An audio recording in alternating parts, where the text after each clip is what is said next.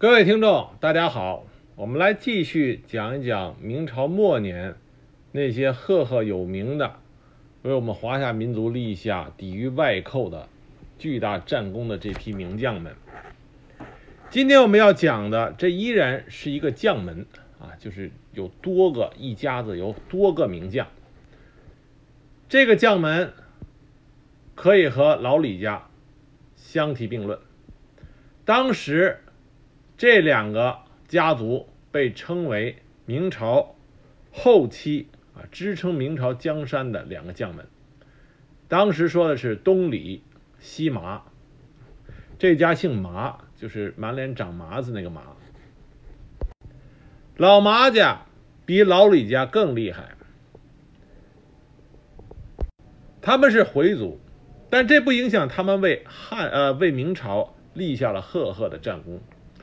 当时老麻家从军的人数达到了三十余人，而且官职也高，五代一品，一直到清朝的初年，啊，他们家都有一个一品的武将。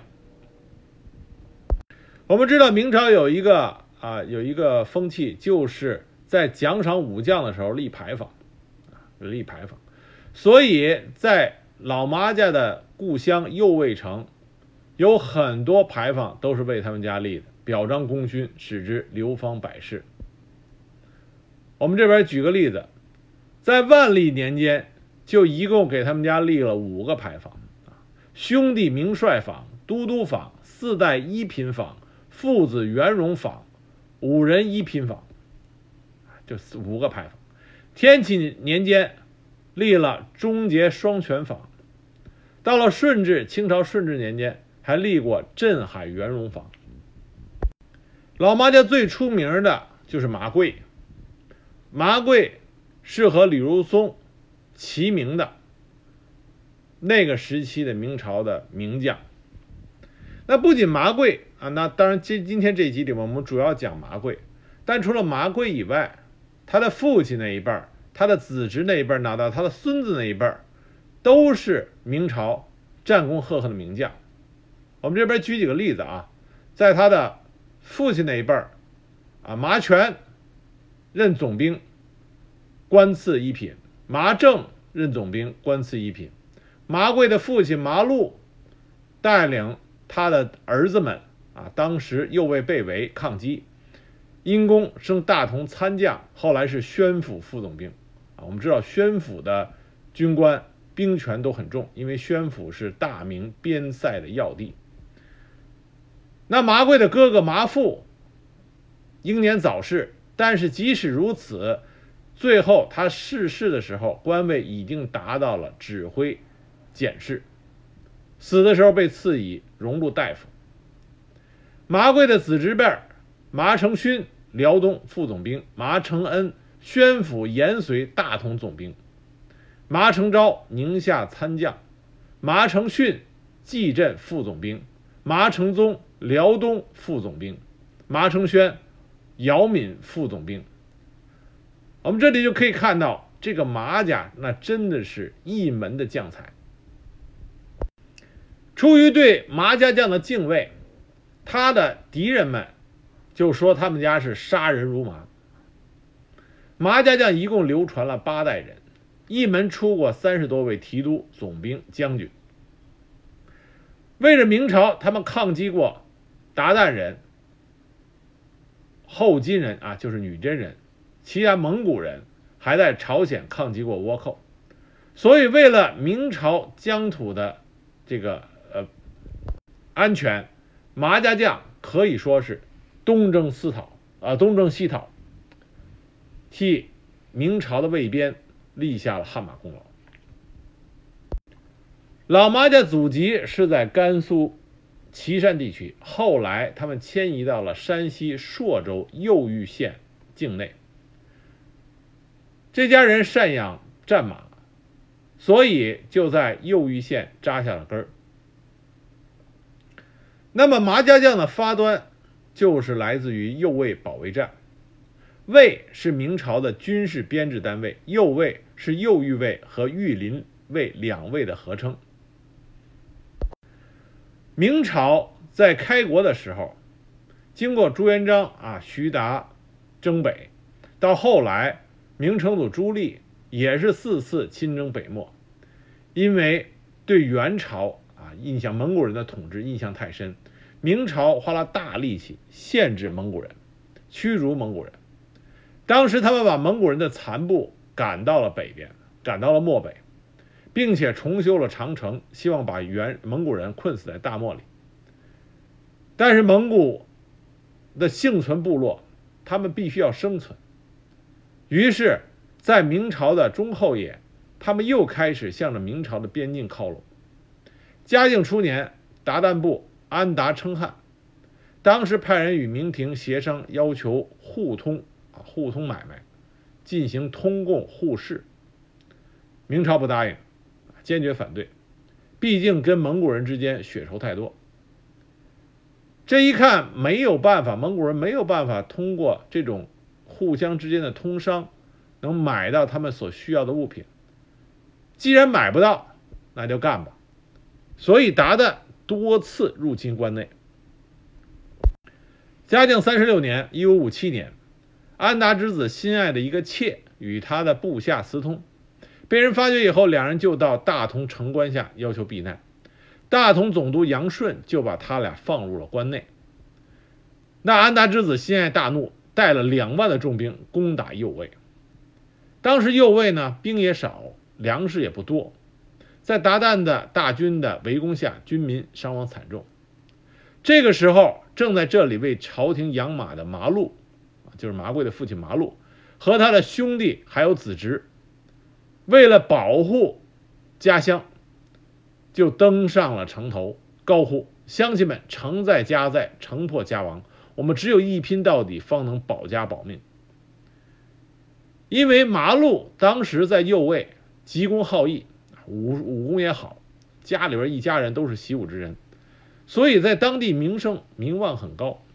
于是城中的百姓就大家都齐齐响应，说：“只要有你嵩山公，就是麻禄的别号。说只要你嵩山公你带头。”我们跟你们麻家人一起血战到底。于是，当时麻家子弟就与城中的军民抢修城堡，拆屋为新啊，就把房屋拆下来做工事，杀马为食。马吃完了，就以皮革充饥，顽强抵抗，多次打退安达的进攻，坚守了右卫城八个月之久，一直到援军赶到，鞑靼人撤退。当时右卫保卫战。很多人都以为是已经守不住了，没想到居然守了八个月，所以在当时算得上是防御史上的一个奇迹。而是血战右卫的马家子弟，因为战功赫赫，一一受封，而麻禄也升任为右卫指挥使。那么在右卫保卫战三年之后，嘉靖三十九年，当时天气极为炎热，安达首领啊，这个。鞑靼首领安达汗，安达汗就去大青山以北避暑。这个时候，为明朝修筑边境碉堡啊城堡的这个一个叫邱富和赵全的两个人，因为生活辛苦不堪，于是就投奔了这个安达。安达他们向安达献计，说这个时候天气炎热，明朝边军防备不严，所以。我们应该在大汉所居的土默特建立城池。这个安达就很高兴，就让他们两个人负责在土默特一带负责建造大规模的这个城池。那大同总兵刘汉看到安达外出大青山避暑，就与巡抚李文进还有右卫指挥使麻禄商议。说现在丰州滩，也就是土默特那块只剩下这两个叛徒在修筑啊这个城池，而俺达不在，趁此机会，我们就摧毁他们的工程，抓住这两个叛贼。于是他们就商定好，由马路、王孟夏各率精锐骑兵三千，分进合击；刘汉带重兵在玉林川的山谷间隐蔽十里伏击。那马洛和王孟夏就率军直扑啊，当时的土默特这一带。那邱富和赵全那领的都是乌合之众，当场就被抓住了。而他们替俺答所新修的城池宫殿都被一把火烧了。那俺答听说这件事情以后，火冒三丈，率兵就向着明廷的边境扑过来。刘汉和马路都已经料到俺答必然报复，于是就把部队安置在俺答汗必经的大沙口一带，准备伏击俺答的大军。那蒙古人追来的时候，马路就装作抵挡不住，节节败退，把俺答的大军带入了埋伏圈。进入埋伏圈之后，马路率领右卫军反扑过来，埋伏在两侧的刘汉大军合围包饺。一瞬间，大沙口尸体遍野，血流成河。这也是为什么这个地方后来就更名为大沙口，原来是沙漠的沙，现在改成了杀人的杀，叫大沙口。而大沙口之战是明朝战史上出名的一场伏击战，而麻家将在麻禄的率领下又一次成了主角，立下了战功。那麻禄啊，作为父亲这么猛，他儿子也很猛啊。我们先不说麻贵，而说说他的哥哥麻富。麻富是麻禄的老二啊，麻家老二，麻贵是老三。麻富从小呢就随着他父亲征战，在右卫保卫战的时候，这麻富虽然年纪小，但是和他的父亲叔伯们拼死抗敌，杀敌无数。当时众军士都称他是当年的飞将军。那么延绥边事告急的时候，嘉靖皇帝就任命麻富任延州总兵。当麻富镇守延州的时候，鞑靼。不敢入侵延州。后来，麻富又命镇守川贵。后来又因为他能力出众，在西部土蛮作乱的时候，又派他去经理新疆。所以，麻富虽然年纪轻，已经屡次被赋予重任，镇守明朝各边疆的这个领地。他所到之处，地方宁静，敌人丝毫不敢进犯。后来呢？俺答啊，又是这蒙古的鞑靼的俺答，当时率铁骑大举进攻水泊寺犯边。镇守此地的麻富率士卒血战沙场，杀了几个时辰，几经拼杀，杀的蒙古人丢盔弃甲，仓皇逃命。这麻富也是杀的是大汗淋漓，一时兴起就脱掉了盔胄铁甲，迎风纳凉。我们都知道，一身大汗以后直接吹风，这是很危险的。结果果不其然，麻富这一下子寒风入骨，风寒伤身，侵入膏肓，一病不起，不久就去世了，年仅二十七岁。所以麻家的这个勇猛的将才英年早逝，没有有机会在之后立下大功。那我们来现在就详尽的说说麻家最厉害的，也是名气最大的，就是麻贵。麻贵是麻禄的。老三啊，三儿子，别号西泉，从小就臂力过人，长大以后身高八尺，虎背熊腰，豹头环眼，声入洪钟，气度非凡啊，这都是民间的传闻。但是他肯定是身高啊很大，很高大，很高大。麻贵是随着他的父亲在右卫保卫战开始从军的，屡立战功，升迁很快。他先被升任到。宣府的游击将军，隆庆年间又被提升为大同新平堡参将。在他就任大同参将的时候，蒙古人大举进犯，掠夺山阴、怀仁、英州。当时地方将官多抵御不力，啊，被被这个朝廷治罪，只有麻贵和他的大哥。啊，副将马锦具体有功，受到奖赏。到万历初年，因功麻贵被提升为大同副总兵。万历十年（一五八二年的冬天），麻贵以都督检事的身份充任宁夏总兵官。不久，麻贵将总指挥部迁往大同。当时边境上和蒙古人虽然打，但是相互之间也开始通商了。麻贵在镇守边境的时候，一方面对蒙古人的寇边给予无情的还击和剿灭，但另外一方面也鼓励蒙古和边境的这些将士进行通商，既对大明这边有好处，也对蒙古人有好处。但是在这种通商过程中，就或多或少有一些啊问题出现，无非就是钱财贪墨如此这样。所以在万历十九年（一五九一年），麻贵就遭到了弹劾，就被贬，贬官到边境防守。啊，当时就主要是降了官职。那到了万历二十年（一五九二年），就是我们之前讲李如松的时候提到的宁夏博拜反叛。当时麻贵被启用为副将，率军讨伐叛贼。麻贵是先到的宁夏啊，他比李如松先到的。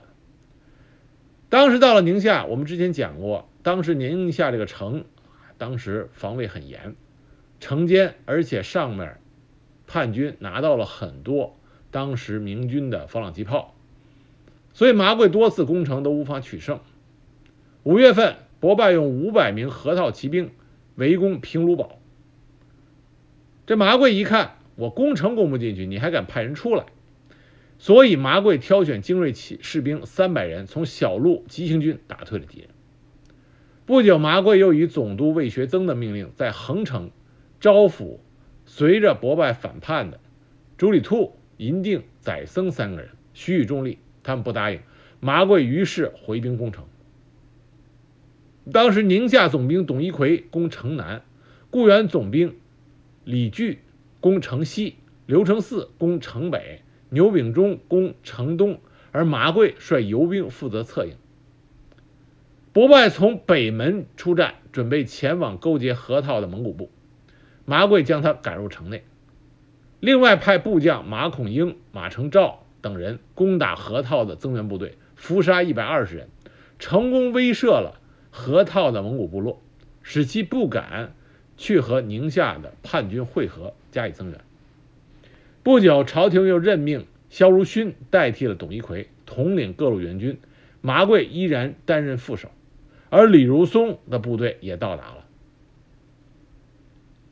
那么当时博拜支持不住，就派人拿着黄金去给普什图啊，就是蒙古的部落的这个首领普什图等人，要求他们赶快派兵到灵州，先占据下马关，阻塞粮道。普什图。和另外一个部落首领叫做庄突赖，派兵就联手进犯定边，而宰僧以花马池以西的沙派进入，麻贵率部迎击，在石沟挫败了宰僧。恰好董一元捣毁了土蛮的老巢，各部落长都纷纷的就是跑了，叛军又向朱里兔祈求救援。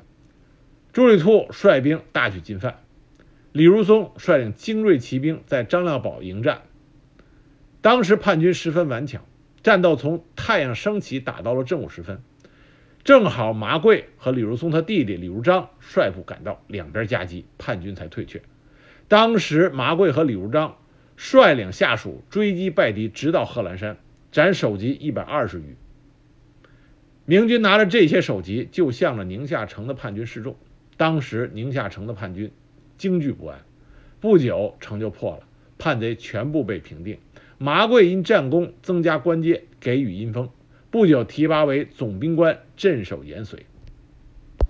麻贵在镇守西北的时候，蒙古诸部根本就攻不进来。万历二十二年（一五九四年），博士兔纠集各部落深入到定边，在张春井扎营。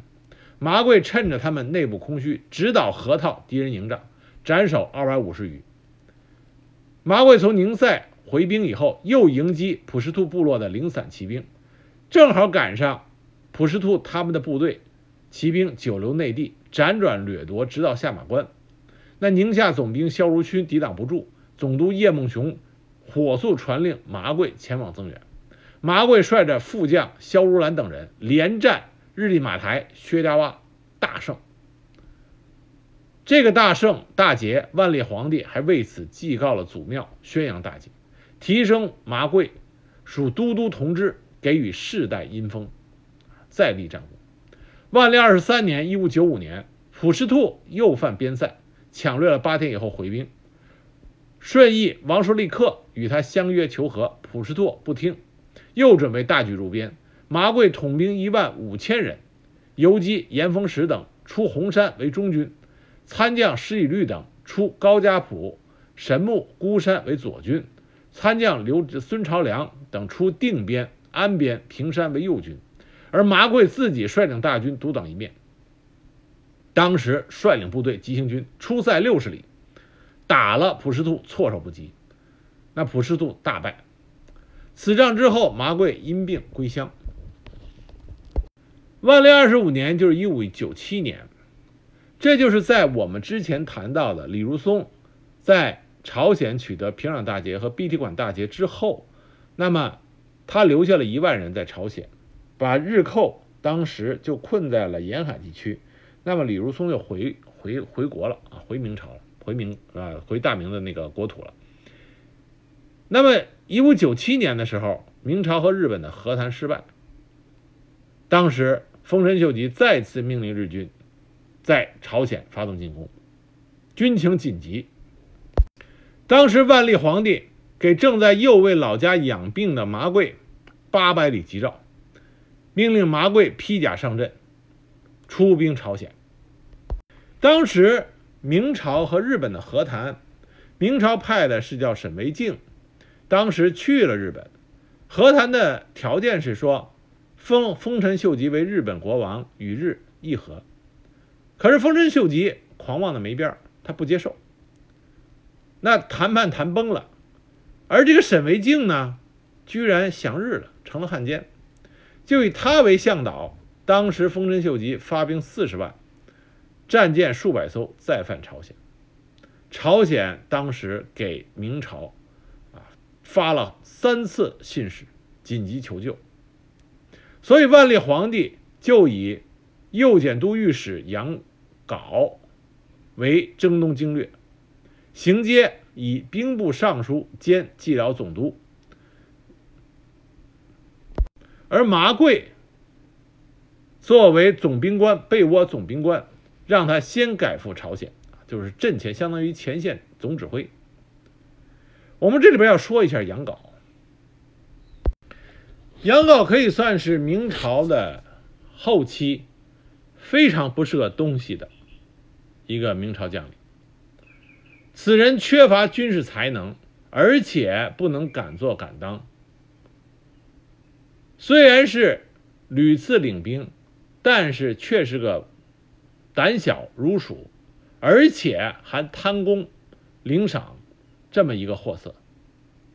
朝堂之上勾结朝臣。弄权营私，战场之上胡乱指挥，并且因私而废公，毁败为胜。大明后期的两次主要的战役，都是毁在了此人手上。当然，杨镐他能够当上比较高的官位，在刚开始从政的时候，他是有一定能力的。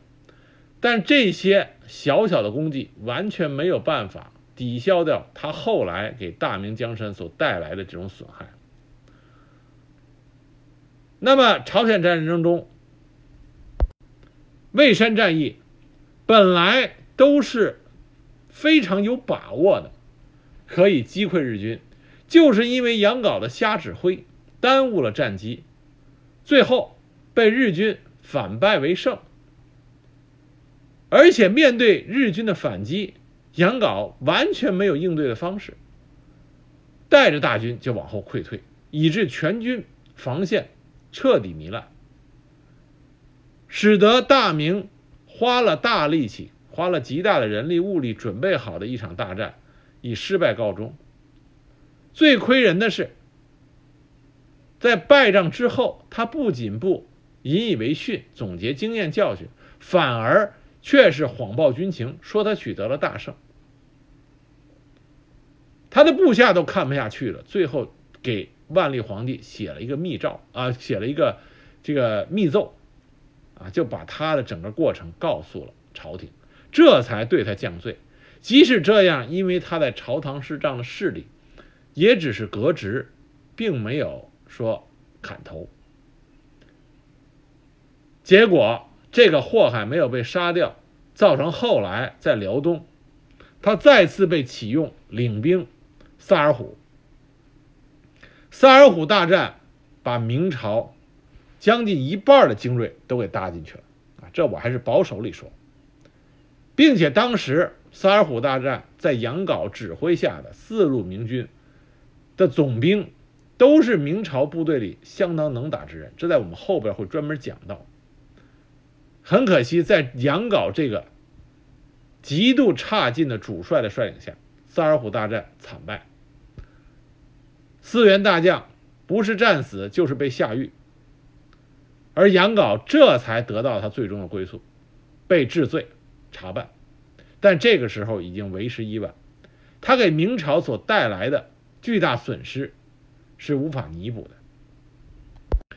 那么回到说麻贵，麻贵是先行进入朝鲜，他一进入朝鲜就抓到了这个汉奸沈维敬，他马上将此人擒获下狱，送回明朝京师啊以查办。这一下子就让日军失去了耳目，然后麻贵率众军。这诸啊众位将军登坛誓师，当着全军的面，当时发誓，必破倭，有死无二。紧接着统军进击，他派遣副将谢生守基山。那当时朝鲜的王庭也派都体察使李元义出中清道击敌。那谢生当时屡次挫敌，颇有斩获。参将彭有德也在青山击破敌人。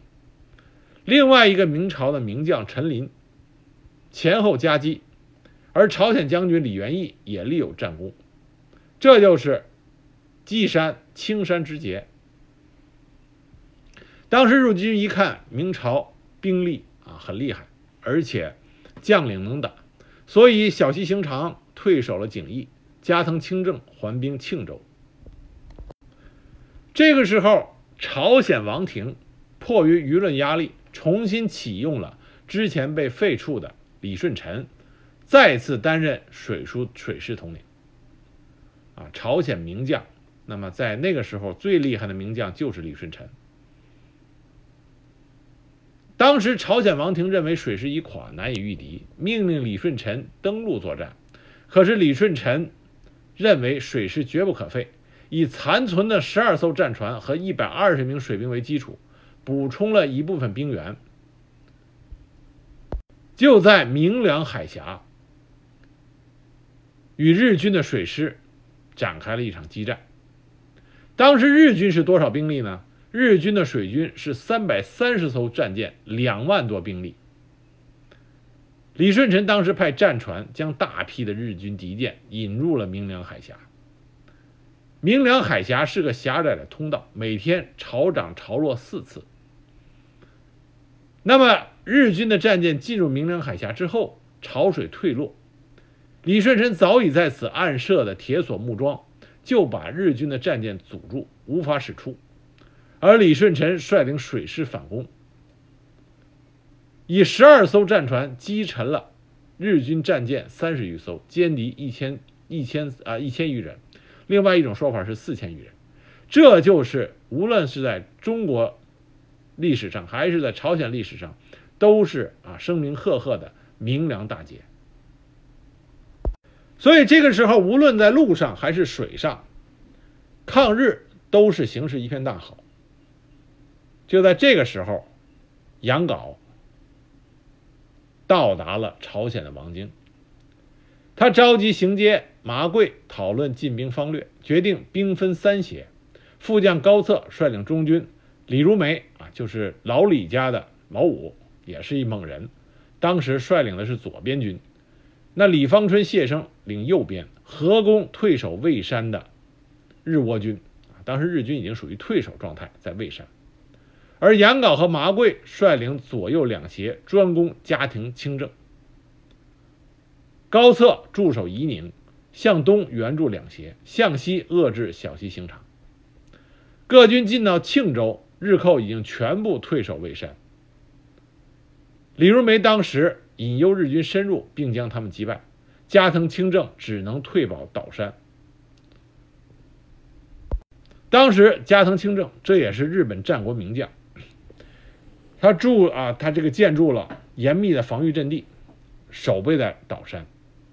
明朝游击将军毛国器、陈寅等率敢死队，破坏了他外围的这些防御工事，斩首级六百五十，斩斩首日军首级六百五十。明军和朝鲜的联军于是就进围了岛山城，日军闭城不出，坚守待援。那明朝联军从四面包围岛山城，是由石头筑成，很坚固。明军仰攻，死亡很大。当时又是实际，当时是已经是严冬了，风雪猎人肌肤，不利攻城。明军围攻了十天不下，这时候日军假城投降，突然袭击并击败了谢胜部。那明万历二十六年，一五九八年，小西行长前来增援，击败了拦截明军，在江上树立起旗帜。这个时候的杨镐，不仅没有一个主帅应该有的果断，啊，你想他现在手握重兵，比起当年李如松在碧提馆面临面临着强势敌军的追击，死里求生，勇猛出击，把一场。眼看要被全歼的追击战打成了一场突这个大胜的突围战，比起李如松、杨镐，简直是完全可以说没有办法，没有任何的可比性。小田小田啊，小西行长当时立起了旗帜，杨镐居然就害怕了，他抢先就跑了。他这主帅一跑，各部跟着就逃跑。那小西行长和加藤清正不愧是日本战国名将。抓住这个机会，率领日军追击。当时明军战死是不计其数，幸亏副将吴维忠和游击将军毛国器当时断后反击，日军才退回去。可是明军的辎重大多丢失。杨镐和麻贵逃到了庆州，因为害怕日军进袭，把全部兵力撤回到了朝鲜的王京。这个时候，无耻的杨镐居然向明廷告捷。后来他被他部下实在看不下去的这个他的部下给密奏了，那么万历皇帝就罢免了杨镐。那岛山失利之后，行街大量的招募水兵，而另外一个明朝的名将刘挺，刘挺外号刘大刀，是一员猛将，后来战死在了萨尔浒。刘挺当时率领的明的援军也到了，于是行街。大会诸将，当时明军分为三部：中军董一元、东路马贵、西路刘挺。陈林专门提督水军，而麻贵当时居东，直接抵挡的是加藤清正。麻贵这个时候属于带队立功，面对加藤清正，他多次多次战斗有功啊，因为上边杨镐已经走了，没有那么一个窝火的这个领军官麻贵，他当时就发挥他的战斗才能。多次战斗有功，而西路的刘挺也不愧是明朝的名将。当时他想这个诱捉小西行城，因为小西行城守城守的不错，工事修的很好，打起来很费劲，所以刘挺就想诱捉小西行城，就派使臣约他见面。结果到了约期，结果没想到手底又出了汉奸。就透露了这个计谋给小西行长，小西行长当时已经赴约了，结果走到半路听说了，大惊逃走。